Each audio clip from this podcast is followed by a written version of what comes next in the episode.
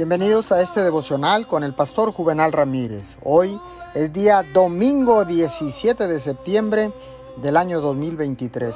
La palabra dice en Proverbios 16:9, el corazón del hombre piensa su camino, mas Jehová endereza sus pasos. Déjame decirte que jamás encontrarás la paz de Dios si te involucras en excesiva planificación intentando controlar lo que te ocurrirá en el futuro. Esta es una costumbre practicada a menudo por los incrédulos.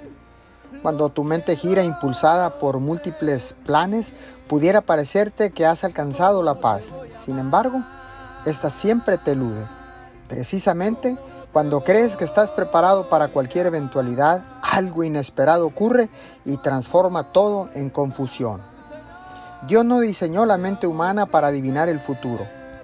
Eso está más allá de su capacidad.